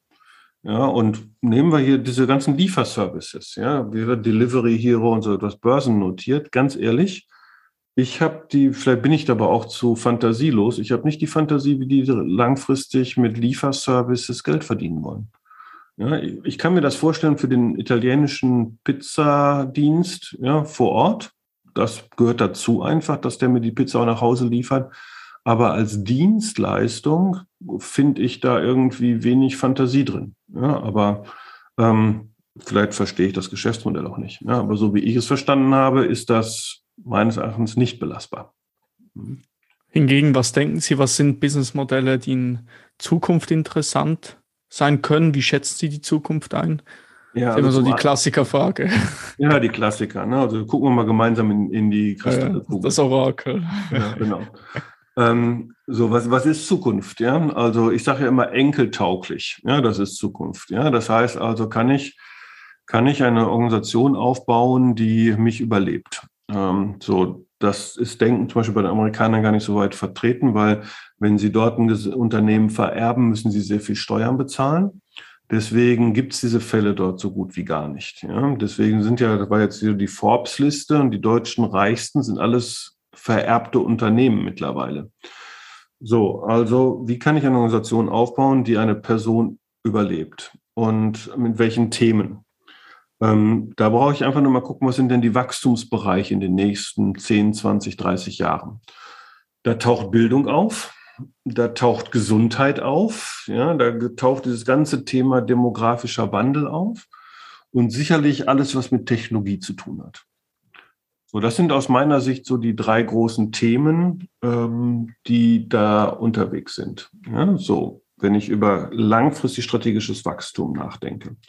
Jetzt gibt es aber diese Portfolioanalyse, kennen Sie vielleicht, ne, so diese Vier-Felder-Matrix mit diesen Question Marks, Stars, äh, armen Hunden, Poor Dogs und Cash Cows. Ich bin Fan von Cash Cows. Ja, und also betriebswirtschaftlich robuste Geschäftsmodelle. Die meisten, wenn sie über Wachstum sprechen, sprechen über diese Stars. Und da gibt es ja diesen bösen Satz, ja, dass viele Stars nur zu schwarzen Löchern geworden sind, ja, die also nur Geld gefressen haben, wo nie jemand hinterher Geld mit verdient hat. Ähm, also von daher muss man sich diese Märkte sehr genau anschauen, muss sich dort halt eben dann mit seinen eigenen Kompetenzen eine Lösung finden.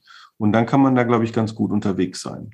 Und was klar ist, ist, dass ähm, wir heute mit Dingen Geschäfte machen, die wir vor fünf oder zehn Jahren noch nicht kannten. Und wir werden in fünf oder zehn Jahren Geschäft machen, die wir heute noch nicht kannten, die Dinge.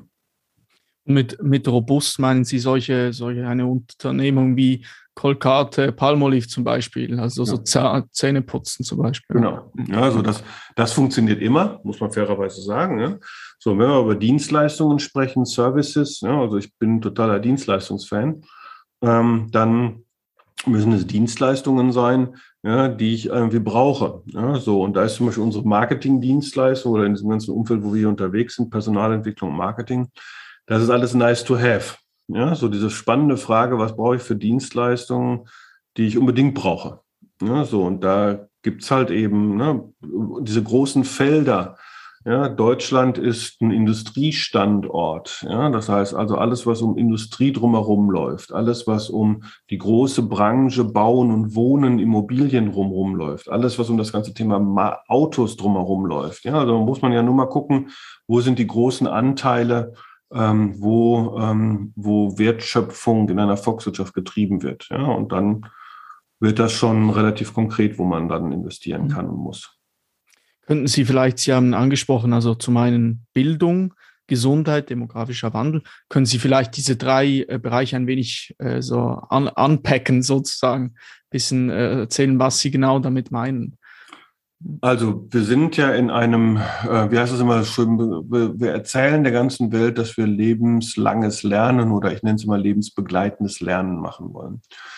So und ähm, der Bildungsbereich, ähm, der wird ähm, weiter wachsen, ähm, einfach aufgrund der Tatsache, dass wir aufgrund des demografischen Wandels ähm, eben nicht mehr die Ressource Mensch in unendlichen Me Mengen da haben. Ja, es kommen halt eben nicht immer noch mehr Menschen, noch mehr Menschen, noch mehr Menschen auf den Arbeitsmarkt. Das heißt, Unternehmen äh, müssen permanent mehr Geld investieren, um die Kompetenzen äh, bei ihren Mitarbeitern zu haben, die sie in den nächsten Jahren brauchen. Des Weiteren, äh, Menschen selber müssen sich weiterentwickeln. Das heißt also, wir alle müssen viel höhere Aufwendungen betreiben für unsere Weiterbildung. Und dementsprechend ist dieser Weiterbildungsmarkt ein Wachstumsmarkt. Gesundheit, ja, das ist relativ einfach. Ja. Die Gesundheitsbranche wächst, ja, inflationsbereinigt wächst sie immer noch. Das heißt also, die Aufwendungen werden immer höher, wir werden immer älter. Ja, das heißt, dementsprechend wächst dann halt eben die Aufwendung auch dort. Ja.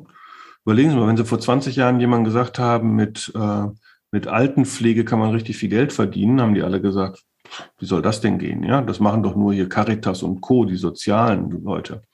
Dass das Sozialkonzerne sind, die sehr, sehr profitabel sind, haben viele gar nicht verstanden, ja, weil die alle irgendwie so nett mit dem Thema, ja, wir sind ja kirchlicher Träger oder sonst irgendwas, dass das aber ein riesiges, riesiger Markt ist, wo sehr, sehr viel Geld umgesetzt wird, hat man jetzt über die Jahre erst gemerkt, ja. Plus dann halt eben die ganzen Angebote, die dieser Markt gar nicht mehr abwickeln kann. Ja, Darf ich etwas fragen? Ja. äh, Professor Bernecke. Wie sieht es mit so Me Medizinaltechnikunternehmen aus und auch solche Dinge wie, wie, was ich noch sehe, so Supplementfirmen, die Vitalstoffe und solche Dinge, also äh, den, den Menschen verhelfen wollen, zu, zu, dass sie präventiv etwas machen, um vielleicht gewissen ähm, Zivilisationskrankheiten vorzubeugen.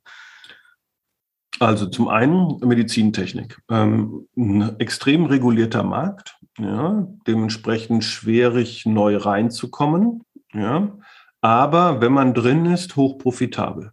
Ja, so muss man einfach so sagen. Ja, also wenn man so in Medizin, äh, wie, wie heißen die hier, Reha, ähm, äh, Laden reingeht und sagt, ich brauche hier keine Ahnung Kompressionsstrümpfe, ja, sind die doppelt so teuer wie äh, wenn ich es im Internet bestelle. Ja? Also sehr sehr margenträchtiges Geschäft, weil halt eben diese ganzen Zulassungen, verschreibungspflichtig, Apothekenpflichtig und was es da alles so gibt, extrem viel Regulierung beinhaltet. Ja? So deswegen also ähm, in diesem Medizintechnikumfeld wird sehr viel Geld umgesetzt und auch sehr, sehr profitabel. Da ist die Welt noch in Ordnung.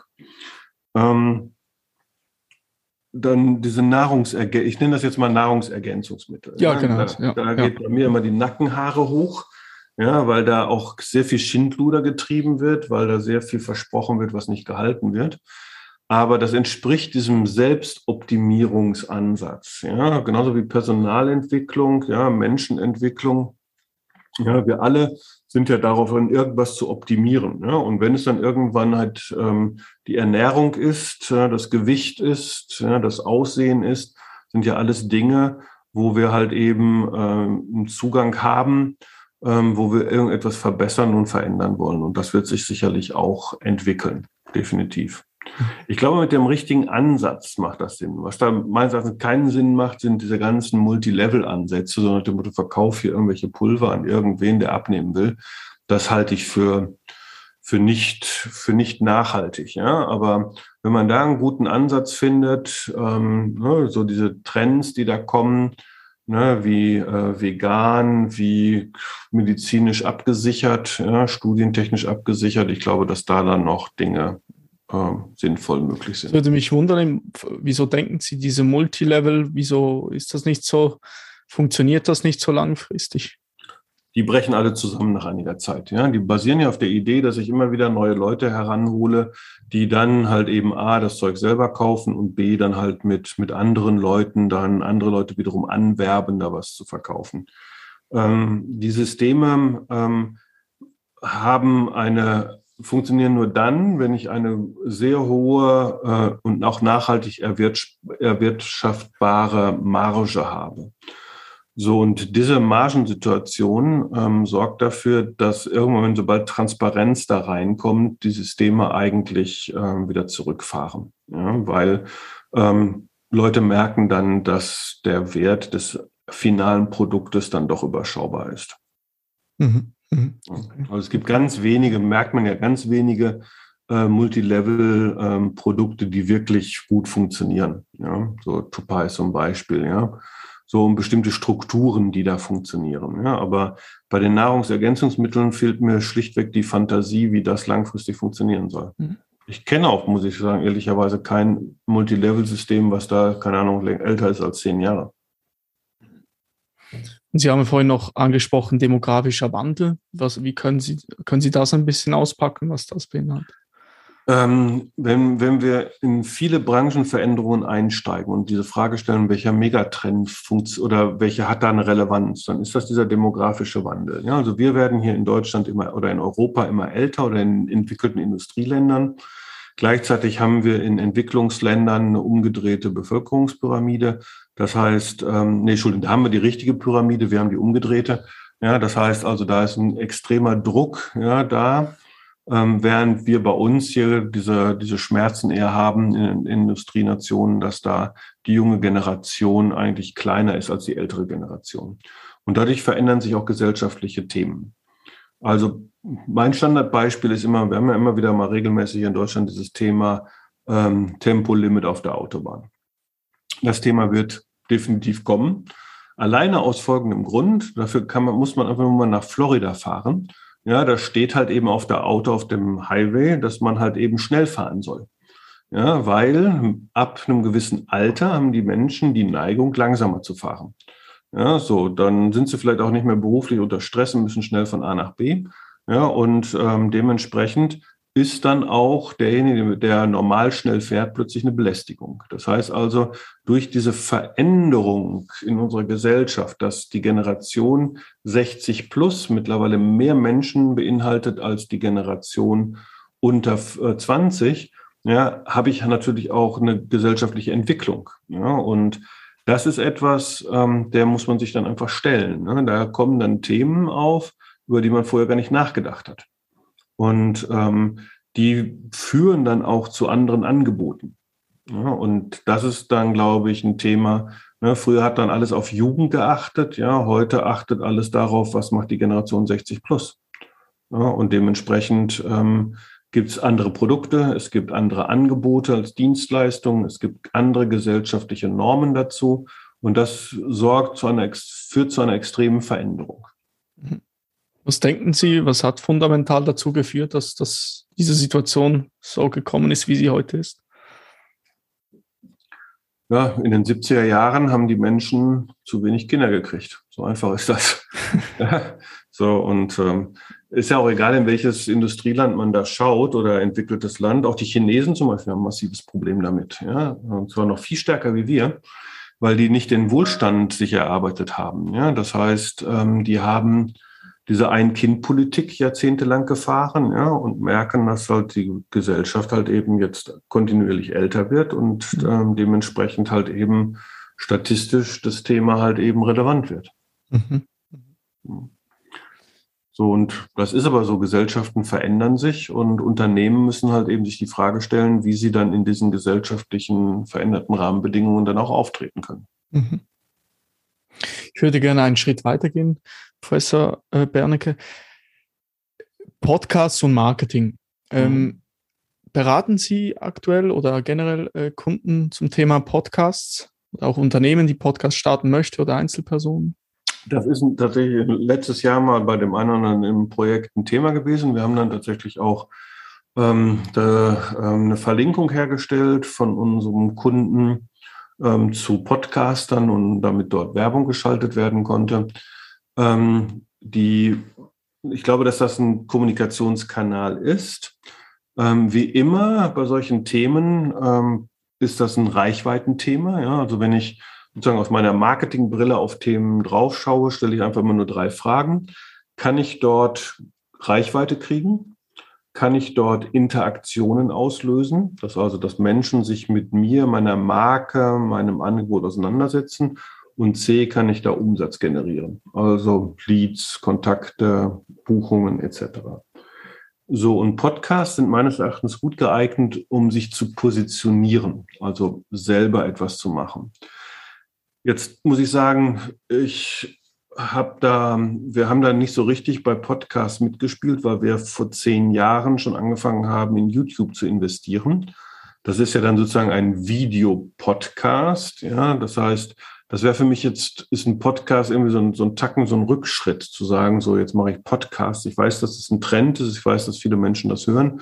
Wir haben uns halt entschieden, den, ähm, den Kanal YouTube ähm, zu äh, präferieren und zu bevorzugen. Und die Frage, die dann da natürlich entsteht, ist immer, äh, wo ähm, stellt man sich auf? Ja? Und wenn wir Kunden haben und erarbeiten mit den Kommunikationsstrategien, dann ist das natürlich A, erstmal ein Thema, zu sagen, sind Podcasts eine Option? Ja, oder ist es ja vielleicht eher so etwas zu sagen, okay, kannst du machen, aber vielleicht setzt du mehr auf Videocontent. Hat immer was damit zu tun, in welche Ecke der Kunde eigentlich möchte. Ja. Mhm.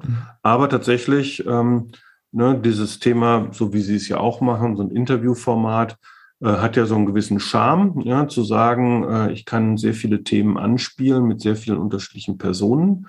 Ja, und die Frage ist halt, wie möchte ich in dem Kontext wahrgenommen werden? Ja, mhm. und ähm, ja, das ist sicherlich ein Thema. Das würde mich interessieren.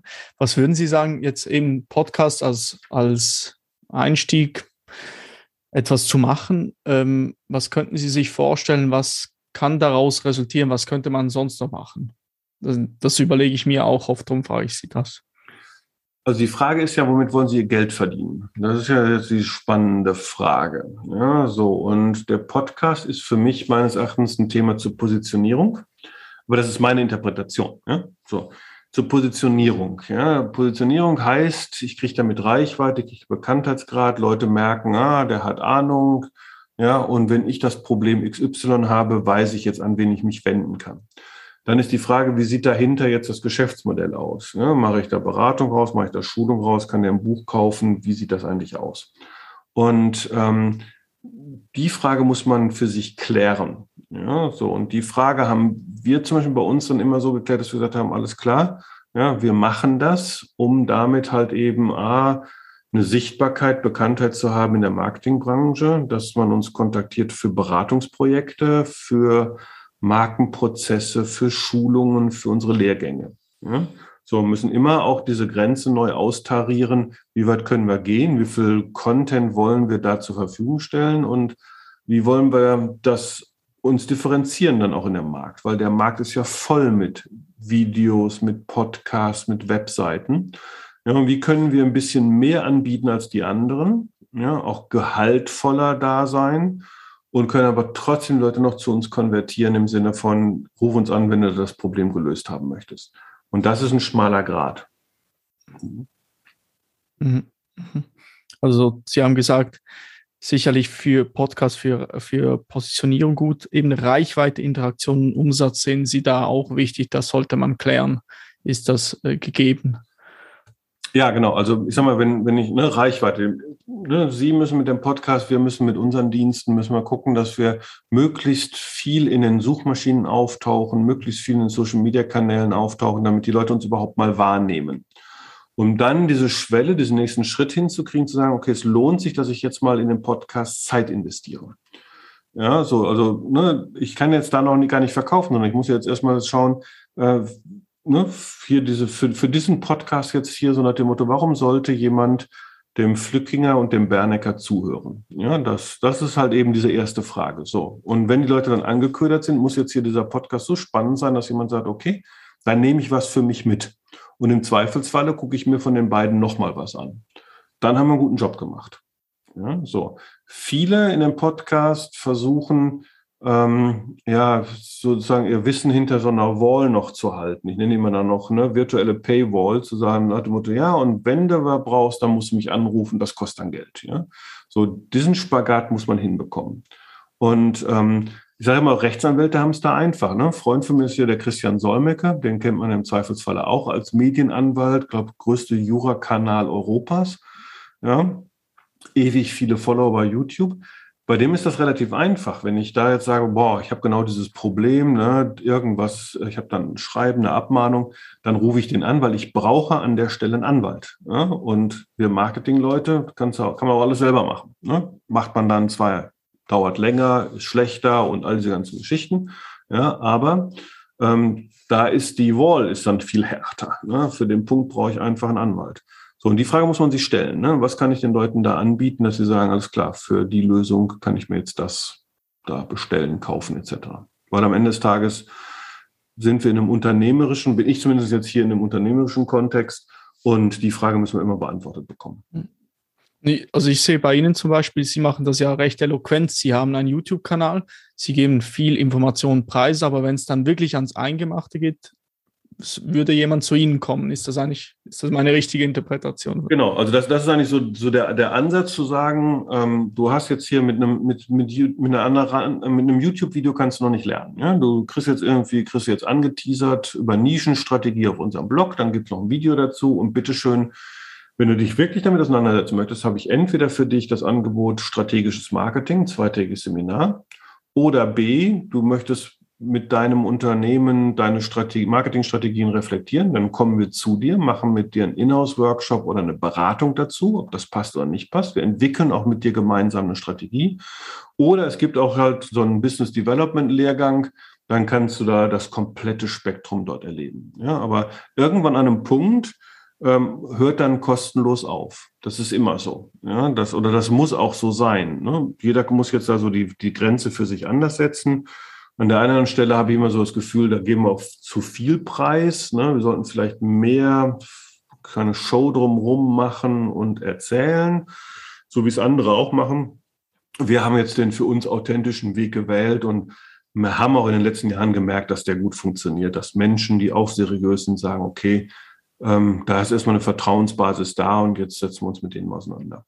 Das nach, ich denke, das ist auch deutlich nachhaltiger, oder wenn jemand. Ja, ja. ja das ist schon interessant. Also die, ähm, wir, wir verlagern sozusagen den Vorverkauf mit diesen ganzen Themen ins Netz. Jeder kann sich ein Bild machen und wenn er dann der Meinung ist, komm, da dieses Team, die scheinen ja ganz gut unterwegs zu sein, mit denen rede ich mal, ähm, dann habe ich sozusagen diesen ersten Schritt ja schon hinter mir. Mhm. Ja, und trotzdem sind wir natürlich auch permanent am Schauen, wie wir halt eben immer wieder ins Spiel kommen. Ja, und mhm. nicht jeder Content ist auch nachhaltig verfügbar, ja, darf man auch nicht vergessen. Ja, also so ein Video rutscht dann oder so ein Blogbeitrag rutscht dann auch irgendwann mal in den Rankings weg und dann muss man da wieder neu dran.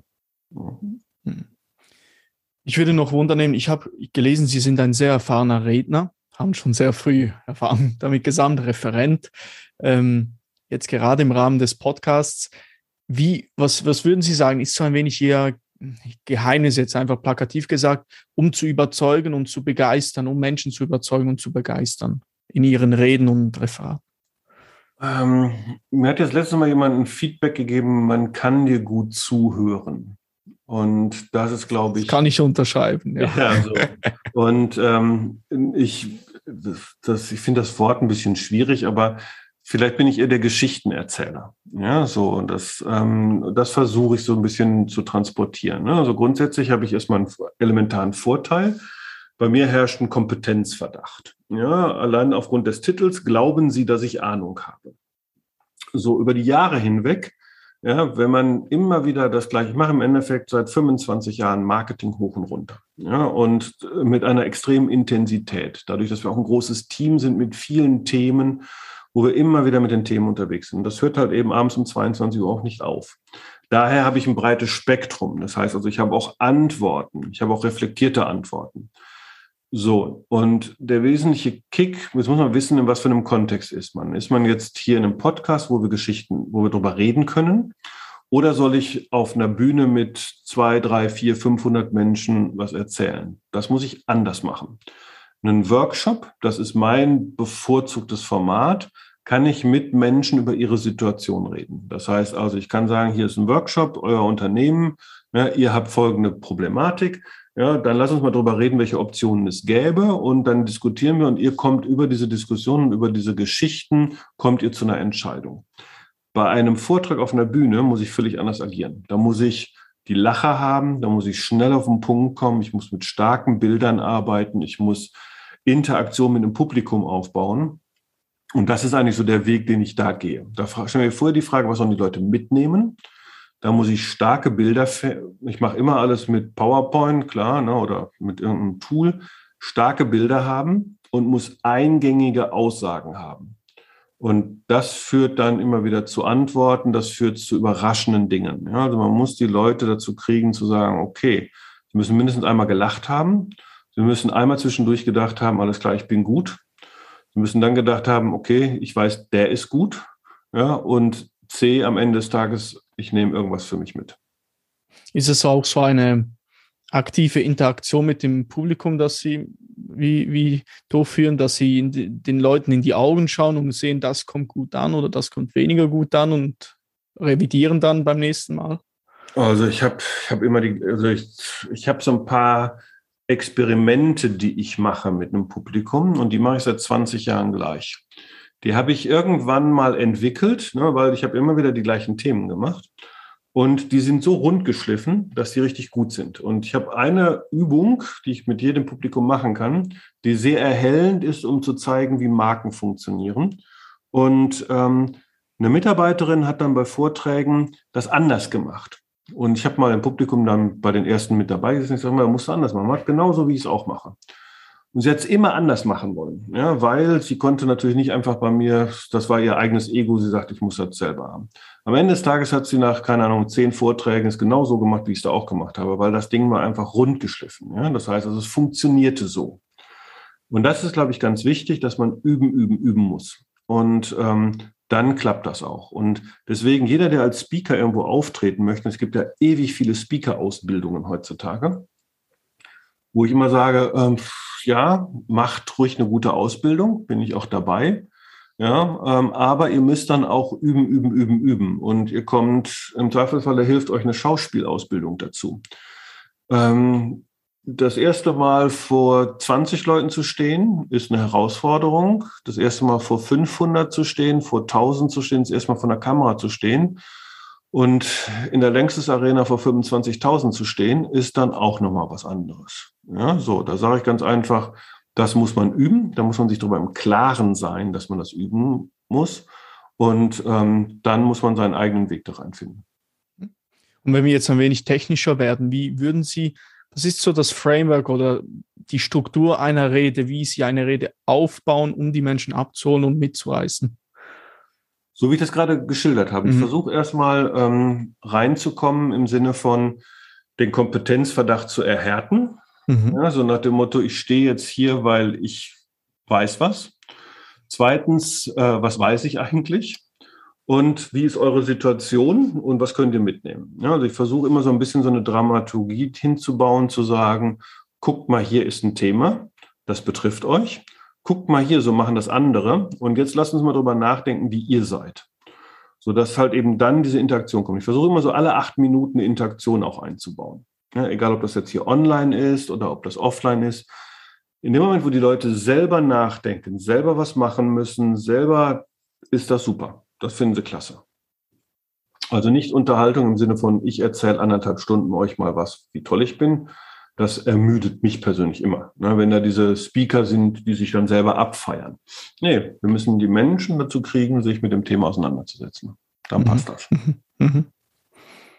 In diesem Zusammenhang haben Sie vielleicht eine, wenn Sie auf Ihre Karriere zurückschauen, eine Geschichte, die Ihnen gut in Erinnerung geblieben ist, die Sie vielleicht auch anderen Leuten immer erzählen, die vielleicht lustig ist oder ein Learning beinhaltet? Ähm, Sie meinen jetzt, die für einen Vortrag immer gut geeignet ist oder ähm, als Speaker? Kann auch so sein, oder ich meine auch mehr so eine Geschichte, die Sie ähm, die Sie erlebt haben, vielleicht als Unternehmer oder als Redner? Ich, ich habe ein, eine, eine Geschichte, die habe ich, ich bin, ähm, ähm, ich bin bei einem Vortrag, das war auch, das war, oh, der war sehr grausam bei der Vortrag, weil der Mensch, der da stand, hat offensichtlich sich ähm, seine ganzen Anekdoten zusammengeklaut aus anderen Vorträgen von etablierten Trainern und hat sich total abgefeiert, was er denn für ein großer Held war und kam so ein bisschen so von oben herab. Ich bin einfach nach, keine Ahnung, das sollte glaube ich eine Stunde gehen und ich bin nach 20 Minuten einfach rausgegangen und gesagt, komm, gehst du Kaffee trinken, hast du mehr von. Ähm,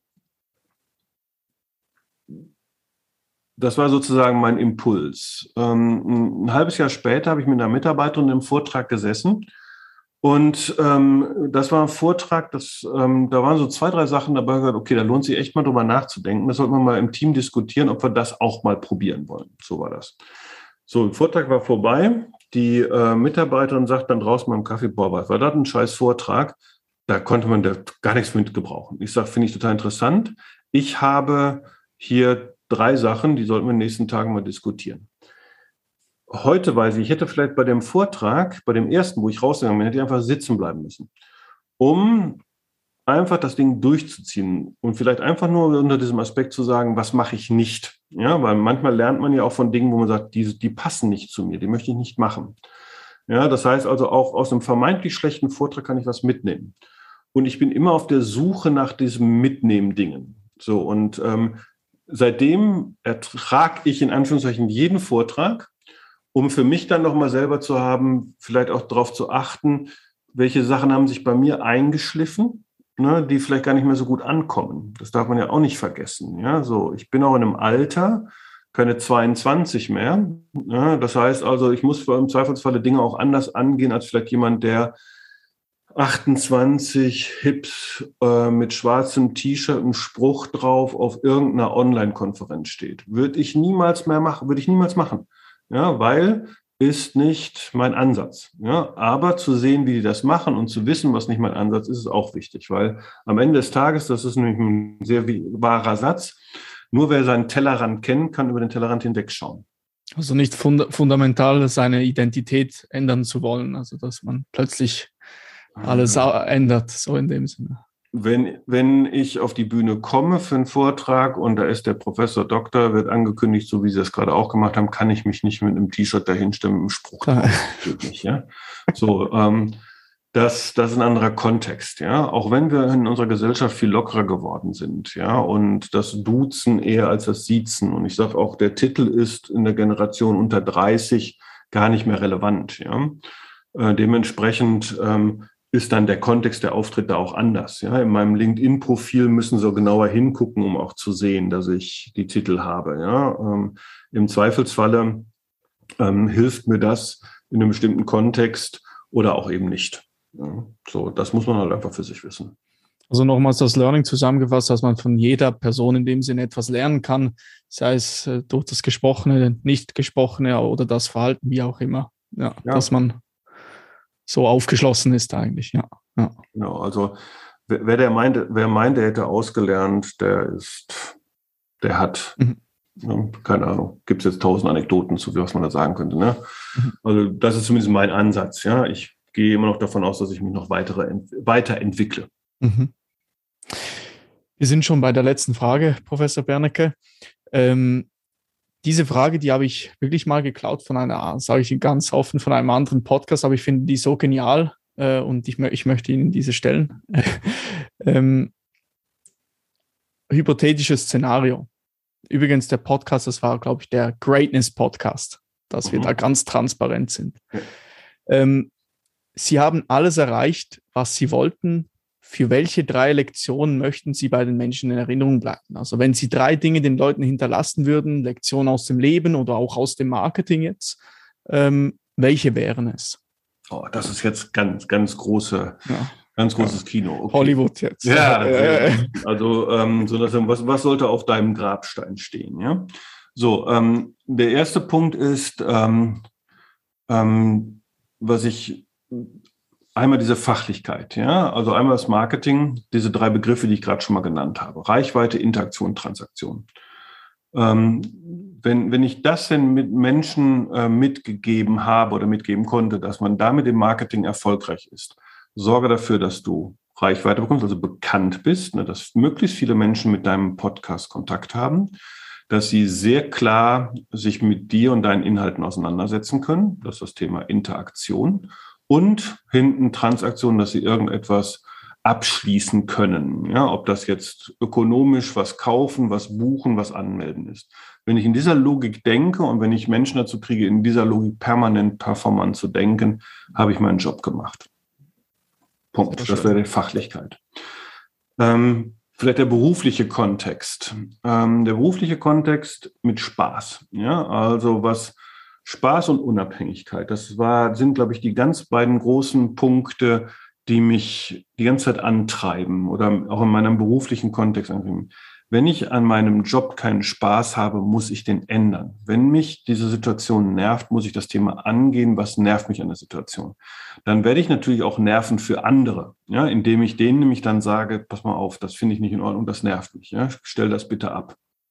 Aber dann komme ich dazu, dass ich mir mein Umfeld so gestalten kann, meine Tätigkeit, meinen beruflichen Alltag, der ja einen massiven Anteil in unserem Leben hat, dass mir das Spaß macht. Und dann ist auch der Punkt, wo fängt dieses, dieses unsägliche Thema Work-Life-Balance? Ja? Dann habe ich nämlich in meinem Job schon Spaß. Ja? Und dann macht diese zusätzliche Meile, indem ich zum Beispiel einen Podcast mache, ja, tut nicht mehr weh, ja? sondern es macht Spaß. Ja? So, und das dritte Thema, ähm, was ich wichtig erachte, ist ähm, äh, weiterdenken als andere. Ja? So, also dieses ähm, diese ein, nicht, das ist, ähm, wie heißt man so schön, der falsche Freund, ja, der falsche Freund der einfachen Antwort. Ja, also ähm, Dinge zu hinterfragen und reflektiert zu bleiben. Das finde ich, dass, wenn wir das hinkriegen, weil dann werden wir toleranter. Ja, wir merken nämlich, dass meine einfache Antwort gar nicht eine Antwort ist, die passt. Ja, und Menschen zu hinterfragen und tolerant gegenüber anderen Dingen zu werden. Ja, wie viele Menschen erzählen einem die ganze Zeit, wie doof TikTok und Facebook ist? Ja, guckt's euch an. Ja? Und wenn ihr dann zu der Entscheidung kommt, das passt nicht zu mir, ist das ja in Ordnung. Aber wieso kommt ihr zu der Idee, andere Menschen vorschreiben zu können, dass sie es verwenden dürfen oder nicht? Also mit ein bisschen ähm, ja, liberaler Sichtweise und ähm, ganz wichtig, Respekt vor anderen Menschen durchs Leben zu gehen. Mhm. Dann klappt das auch mit dem Privatleben. Ja, mhm. dann also Dinge weiterdenkt. Ich, der Dr. Markus Elsässer, den ich mal im, zu Gast hatte, hat gesagt, oder in, auf seinem YouTube-Kanal sagt er immer, denken, bis es weh tut. Ja, drauf rumdenken. Ja? Ich ja. sage mal, manchmal muss man auf Dingen einfach drauf rumdenken, bis es funktioniert. Ja? Mhm. Okay. Sehr schön. Ja, ich hoffe, dass ich da mit drei Weisheiten habe. Interessante Frage. Also habe ich mich so noch nicht mit auseinandergesetzt. Ja. ja prima. Vielen Dank. Das war doch ein schöner Schluss. Ich danke Ihnen vielmals für Ihre Zeit, Professor Bernecke. Vielen Dank. Ja, und ich hoffe, dass das wie, dass der Podcast jetzt auch tatsächlich von Menschen bis zum Ende gehört wird. Das würde ich mich auch sehr freuen. Ja. Dankeschön. Danke auch für Ihre Zeit. Sehr gerne.